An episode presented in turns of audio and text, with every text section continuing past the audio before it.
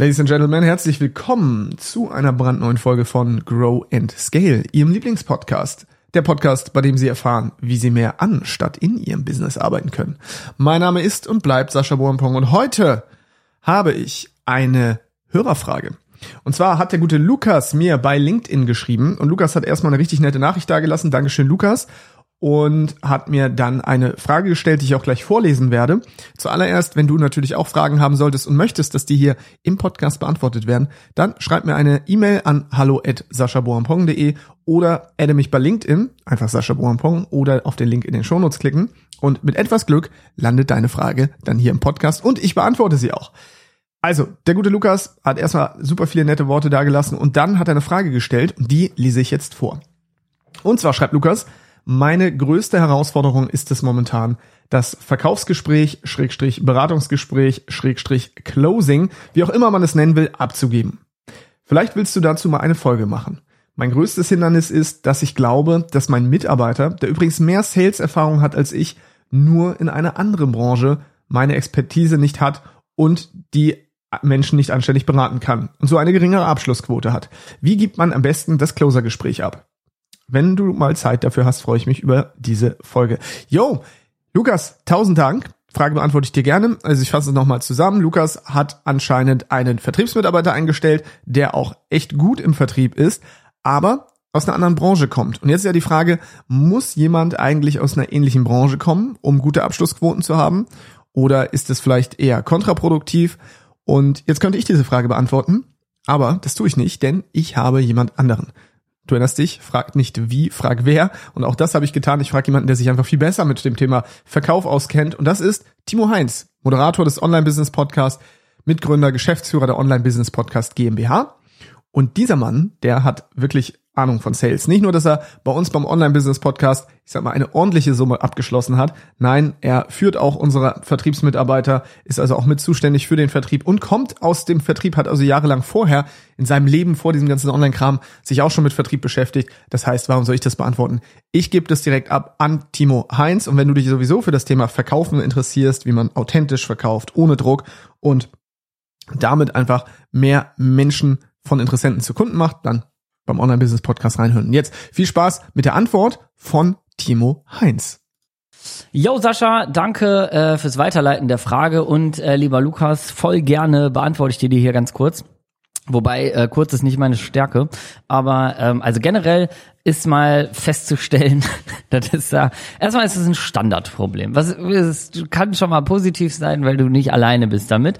Und generell ist halt auch erstmal nichts anderes als einfach nur so eine Annahme und ein Glaubenssatz. Das heißt, wenn du jetzt sagen würdest, ey, ich habe den jetzt schon eingesetzt, ich habe dem schon alles abgegeben und der macht geringere Conversion Rate, dann würdest du ja eigentlich logischerweise erst anfangen zu sagen, hm, woran liegt es denn? Und vielleicht würdest du dann einen von zehn möglichen Gründen erwischen und das wäre dann auch noch der, dass der eben fachlich nicht die Expertise hast, hat in dem Thema, ähm, die du dir vorgestellt hast. Das heißt, Probleme dann lösen, wenn sie auftreten. Also mich wird das jetzt nicht davon abhalten, die Person trotzdem mal einzusetzen. Aber Generell äh, kann ich das natürlich nachvollziehen und es ist auch ein oft genanntes Problem, ein oft genannter Gedanken Furz, sage ich mal, weil mehr ist es auch nicht. Im Grunde ähm, zeigt, zeigt dir das eigentlich sehr, sehr viel ähm, auf, was du machen kannst. Bedeutet, wenn du das Gefühl hast, heißt das nicht, dass das Gefühl echt ist. Das ist mal Punkt eins. Punkt zwei ist, es kann dich darauf hinweisen, dass du vielleicht deinen Verkaufsprozess noch etwas mehr standardisieren darfst. Das heißt nicht, dass du unbedingt das unfassbar steife Skript haben musst, aber jetzt gebe ich dir den, den verkaufspsychologischen Hintergrund noch mit auf den Weg, warum das sinnvoll ist, dass die Person gar nicht so viel Expertise hat wie du, das nicht so tief durchdringt. Weil, ähm, jetzt weiß ich nicht, wie deine Conversion Rate ist, aber wenn der im Sales mehr Erfahrung hat als du, dann ist meine These, wird der wahrscheinlich ähm, auch richtig gut sein. Ne? Kurzfristig, also Mini-Abbieger, kurzfristig kann das immer sein, wenn du neue Menschen bei dir sozusagen einsetzt und installierst, dass die Conversion Rate runtergeht. Aber eine Short-Term Pain for Long-Term Gain ähm, dafür hast du dann, wenn du den Schritt geschafft hast und die Conversion Rate sich sozusagen akklimatisiert hat, bist du dieses Thema los und hast Zeit, um sie wieder in andere unternehmerische Aufgaben zu äh, stecken. Also insofern wird das immer Sinn haben, äh, Sinn ergeben, das zu tun. Aber der verkaufspsychologische Hintergrund, dem du ein bisschen, ähm, dem du ein bisschen als Opfer erliegst und der sich regeln wird, wenn du das, wenn du diesen Schritt gehst, ist folgender. Du hast extrem viel Ahnung fachlich. Das bedeutet, du kannst eine Person, die bei dir im Gespräch ist, fachlich wahrscheinlich von eins bis hundert, von A bis Z durchberaten. Das ist auf der einen Seite was, was du dir jetzt gerade als Stärke verkaufst, was natürlich auch toll ist, weil die Leute dann das Gefühl haben, wow, hat der einen Plan, der Lukas, ey, der kann ja wirklich, der, das ist ja der helle Wahnsinn, ne? Also der Lukas, der hat wirklich Ahnung von dem, was er redet. Gleichzeitig, und das ist prozentual mindestens genauso gewichtet, hast du die Gefahr, ähm, ich sag's mal ganz platt, das habe ich früher in der Verkaufsausbildung schon gelernt, Fachidiot schlägt Kunde tot, bedeutet, dass du natürlich einfach auch das, was du in dir hast als Expertise, das will ja raus in so einem Gespräch. Das heißt, bei dir springen so Lampen an. Oh, ich muss beweisen, dass ich einen Plan habe. Oh, ich muss dem ganz, ganz krass alles erzählen, was ich weiß. Jede inhaltliche Frage die der hat, die muss ich dem beantworten. Und dann schweife ich auch nochmal ab und dann erkläre ich noch den Hintergrund dazu und so weiter. Bedeutet, selbst wenn du eine, eine akzeptable Conversion Rate hast, hast du immer die Gefahr, dass du fachlich viel zu tief reingehst und dass du Leute wegberätst, dass Leute eher aufgrund des Inhalts, also dieser Tiefe des Inhalts manchmal gern nochmal überlegen, nochmal drüber schlafen, das für sich erstmal sortieren dürfen, dann irgendwie Sachen sagen, boah, ich nehme das erstmal mit, das war schon hilfreich und die ersten Schritte habe ich schon mal und so weiter. Die andere Seite ist, jetzt stell dir vor, da kommt jetzt dein Sales-Mitarbeiter, der hat Ahnung von Verkauf, was für ein Verkaufsgespräch im Grunde wirklich viel wichtiger ist als deine ganze fachliche Expertise. Und der kriegt einen gewissen Standard, in dem der, ähm, in dem der so ein einfaches System befolgt. Ich sag mal, ähm, ich gebe dir mal ein, ein, kleines, ein kleines System, was es so gibt, äh, äh nennt sich 4 A's. Das nennt man aktivieren, analysieren, anbieten, abschließen. Das ist so ein kleiner, so eine kleine Guidance, die wird für deinen Vertriebsmitarbeiter oder der Typ, der mehr Sales hat, äh, Sales-Erfahrung hat, wird, der wird dem, ne, also ist dem, das ist dem wahrscheinlich in Blut, Knochen und Mark, das weiß der alles. Aber für dich jetzt mal, ähm, jetzt baust du auf diese vier Phasen oder auf so einen bestimmten vertrieblichen Gesprächsprozess baust du so ein paar Standardfragen, die dir wichtig sind, zu erfahren von der Person. Und jetzt hat die, die Sales-Mitarbeiterin oder der Sales-Mitarbeiter hat jetzt fachlich nicht so eine Expertise, um jede Frage zu beantworten. Was kann eine Strategie sein, um diese Frage auch gar nicht erst zu beantworten? Das ist relativ einfach und das ist verkäuferisch tatsächlich sogar in der Regel erfolgreicher die Zusammenarbeit mit dir und auch dein Expertenstatus steigt durch diese Situation extrem. Das heißt, ich rede nicht mit Lukas persönlich, sondern ich habe jemanden aus dem Team von Lukas bei mir im Call, der fragt mich ganz viel, hey, äh, wie ist es da bei dir? Ähm, wie äußert sich diese Herausforderung da? Was macht das mit dir? Jetzt weiß ich nicht, ob du, ähm, ob du Dienstleister oder Coach oder sowas bist, aber ne, im Grunde einfach reinzugehen, wie ist die Ist-Situation und dann zu fragen, hey, wie soll die Soll-Situation sein? Okay, und dann muss der im Grunde nur wissen, was ist dein Programm. Das heißt, natürlich musst du den ausbilden im Sinne von what do you sell? Also was verkaufst du da eigentlich?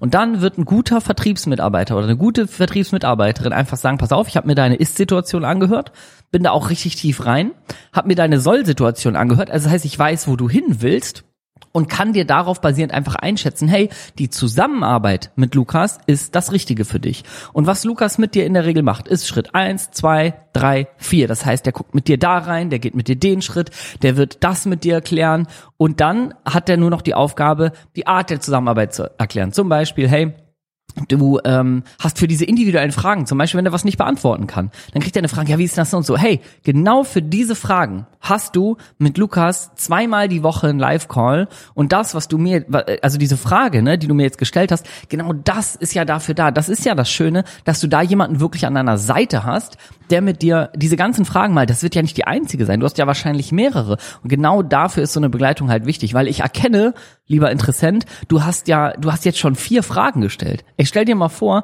die werden alle schon beantwortet und alles, was dir noch so einfällt in den nächsten Wochen, da hast du immer jemanden, den du fragen kannst, der da individuell auf deine Situation eingeht. Glaubst du, das wird dir helfen? Ja, das wird mir helfen.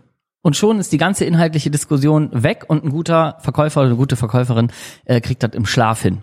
Das heißt, dieses Thema, der muss Expertise haben, so wie du Expertise hast fachlich, ist meistens Bullshit zeigt, zeigt eigentlich mehr, dass dein vertrieblicher Prozess noch nicht genügend Eckpfeiler sozusagen, nicht genügend Standards besitzt, weil, ich sag mal so, stell dir mal vor, du denkst jetzt mal richtig groß.